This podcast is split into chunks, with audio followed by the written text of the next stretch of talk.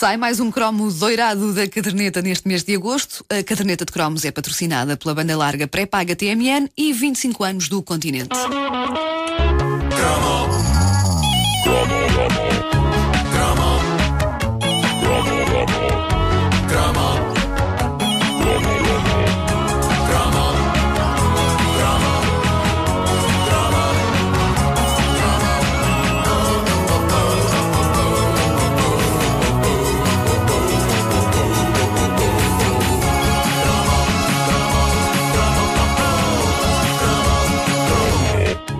Fazer esta rubrica implica que boa parte das memórias nela contidas sejam analisadas de um ponto de vista urbano e, como tal, haverá certamente coisas que me escapam e que eh, são capazes de falar ao coração das pessoas que cresceram num ambiente mais rural. Acontece que a rede de ouvintes da caderneta de cromos 30 mil e tal. 30 mil. Uh, é, é, feita de. Esta, essa rede é feita de pessoas que vêm dos mais diversos sítios, todas elas usando a página oficial da caderneta no Facebook para contar as suas próprias experiências. E um dos melhores relatos de sempre vem de um ouvinte nosso chamado Nuno Craveiro. Ele diz, e passo a ler: Sou um rapaz do campo e essa vivência mais rural levou a que convivesse com formas diferentes, algumas bastante rudes, de ocupar o muito tempo livre que passava a brincar na rua com os meus amigos. Ora bem, a descrição que o Nuno Craveiro faz é monumental. E das duas, uma.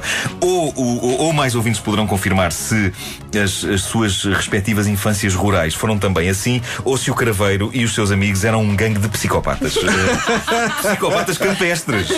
Ou seja, coradinhos e, e, saudáveis, mas psicopatas. Uh, continuando a ler o que escreve o Nuno Craveiro, diz ele: muitas destas brincadeiras passavam pela manufatura de alguns objetos bélicos nós éramos verdadeiros artesãos de armas de guerra e manuseávamos todo o tipo de ferramentas afiadas para as construir logo desde tenra idade. Pai, eu estava a ler isto e eu já não sabia se estava a ler o relato de um homem trintão do século XXI ou a transcrição de uma crónica do tempo do Viriato. Verdadeiros artesãos de armas de guerra. Bom, diz o Nuno Craveiro. Uh, Passo a listar algumas das armas que me lembro de ir construindo com os meus amigos, umas mais rudimentares e outras mais complexas e potencialmente letais. Um, a simples pedra, com, com a qual nos dedicávamos a autênticas batalhas campais. Basicamente, dois grupos afastavam-se 20 a 30 metros um do outro e arremessavam autênticas saraivadas de pequenas pedras, outras não tão pequenas, tentando acertar nos rivais. Digamos que era uma variante rural do paintball. Ora bem, eu, pessoalmente, eu lembro-me de pedras serem usadas na minha escola urbana, mas nunca com este sentido de organização do Nuno Carafeiro. Dois grupos afastados 20 a 30 metros. Na volta ainda tinha um árbitro para dar o tiro de partido. Olha, devo dizer-te que eu cresci numa aldeia. Tu arremessavas pedras? Uh, sim, fazia essa brincadeira e tenho mesmo uma marca na cabeça que prova que uma vez fui atingido. Mas, mas é isso que eu ia dizer, pá, isto devia provocar extrema dor, pá. Que brincadeira tão gira. Os miúdos apareciam em casa, os pais diziam, lá vens tu da brincadeira. Se sangrar. Não, mas era, era, mesmo assim. Eu lembro que o que é hoje o jantar, mãe? Eu lembro que. Que é cabeça, filho? A minha mãe já me dizia: partiste outra vez a cabeça. Exato, é pá, incrível. Tornava-se uma coisa comum, como respirar. Olha, parti a cabeça outra vez. Bom, isto torna-se mais e mais espetacular, meus amigos, como podem ver já de seguida. Dois, uma pedra atada com um fio que se fazia rodopiar a grande velocidade antes de alargar, com o objetivo desta alcançar a maior distância possível. Epá. Acrescento eu por a maior distância possível, certamente ele quer dizer o crânio de outros jovens. Eu nunca sobreviveria a uma infância rural. É, é, a conclusão que estou a chegar. Não só porque levava com as pedras atiradas pelos outros, como também porque se eu tentasse fazer isto que ele diz, com a pedra e o fio, antes da pedra voar pelo ar, de certeza que me abria a cabeça. A minha própria cabeça. Três, diz o Nuno Craveiro. Três, a clássica fisga de madeira ou arame com dois tipos de munição: pedra óbvio, uh, ou grampo de metal. Ai, é grampo de metal! a sério, alguém que me explique se isto era assim em todo o lado no campo.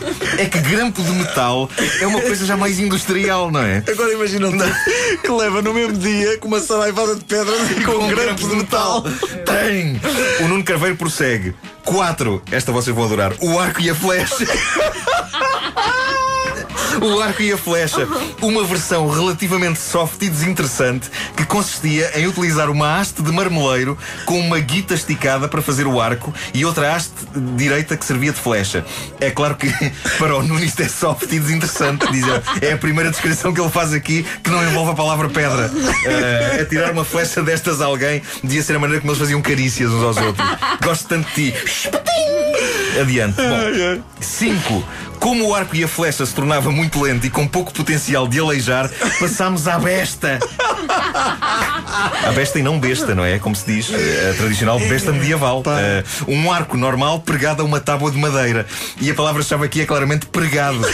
Na minha infância eu posso assegurar que nunca preguei nada a nada. A coisa mais parecida com um martelo e pregos na minha infância era aquele brinquedo que tínhamos de enfiar uns pinos de determinadas formas numa madeira com buracos. Quando somos bebés, praticamente, não é? Havia uma espécie de um martelo para encaixar os pinos nos buracos, mas eu desconfio que o Nuno Craveiro e os amigos faziam isto desde pequenos, mesmo com martelo e pregos, a sério. 6. Mesmo assim, diz o craveiro, a besta era um objeto pouco estimulante, pelo que passámos a utilizar como munições varetas de guarda-chuva afiadas na ponta. O quê? Ele diz, ele diz, tornou-se numa arma rápida, prática, capaz de cravar a seta em qualquer árvore ou, atenção agora, porta de madeira. Quantas pessoas na terra do Nuno Craveiro, que eu não sei qual é que ele não diz, quantas pessoas não abriram portas no momento errado? As últimas palavras dessas pessoas antes de serem levadas para o hospital foram: Isto, isto é uma vareta de guarda-chuva afiada na ponta.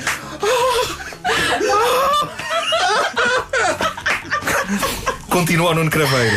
7. A dada altura, num rasgo de bom senso, pensámos que havia algum potencial letal na besta de varetas e decidimos construir a besta de caricas. Um barrote de madeira com um elástico e uma mola de roupa que servia de gatilho e disparava caricas. Meus amigos, atentem no quão elaborado é isto. Um barrote de madeira com um elástico e uma mola de roupa que servia de gatilho. Caricas a serem disparadas a grande velocidade. E diz o Nuno Craveiro, e com muita piada, diz ele, os filhos de pais alcoólicos estavam claramente beneficiados porque tinham ao seu dispor muito mais munições, o que me levou a desejar secretamente que meu pai bebesse muito mais minis. Ele diz ainda e naquilo que parece ser um anticlímax, ele diz: 8. Finalmente lembro-me de uma arma construída a partir de um vulgar tubo de eletricidade que disparava canudos de papel feitos com tiras sim. de folhas de revista. Sim, sim. Aquilo era coisa para aleijar quando disparado à queima-roupa, mas mesmo assim cansava porque se perdia muito tempo a enrolar os canudos. Claro, pá, mal está habituado a lançar pedras, isto já era demasiado sofisticado. Mas se isto parecia um final anticlimático, a verdade é que acaba por não ser, já que o Nuno remata com este precioso pedaço de informação ainda se chegou a fazer uma versão em que os canudos tinham um alfinete na ponta. o que era coisa para facilmente vazar um olho. Epá, um gigantesco obrigado. Temos que agradecer ao Nuno Craveiro por estas memórias e pela incrível graça com que ele fez todas estas descrições, maravilhosamente bem escritas.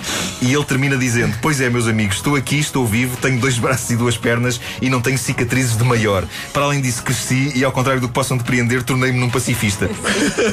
Talvez, mas se um dia Portugal precisar de um Rambo, eu imagino as autoridades a irem buscar o Nuno Craveiro ao Portugal profundo e a convencê-lo a ajudar o país. Saia lá a afiar uma vareta. O que o quê? Vamos a isso. Vamos lá resgatar essa malta. Uh, Traga os grampos.